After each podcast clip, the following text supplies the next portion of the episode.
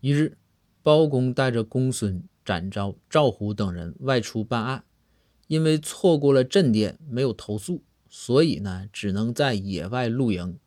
公孙给每个人都分配了任务，最后啊，让包公一个人去拾柴，就是捡一些干树枝啊，回来生火。包公看看四周茂密的森林，加之太阳落山，光线幽暗，包公呢就有点害怕了，怕怕。于是呢，就向公孙提出异议，就说：“公孙，你们都在这儿搭帐篷，为啥就让我一个人去拾柴呢？针对我呀？”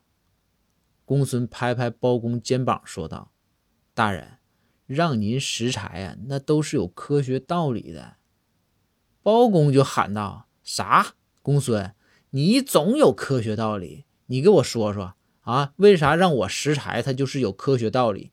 你要是说不出来啊，等咱回开封府了，你去给我看大门去。”公孙不紧不慢地说：“古语有云，众人拾柴火焰高嘛。”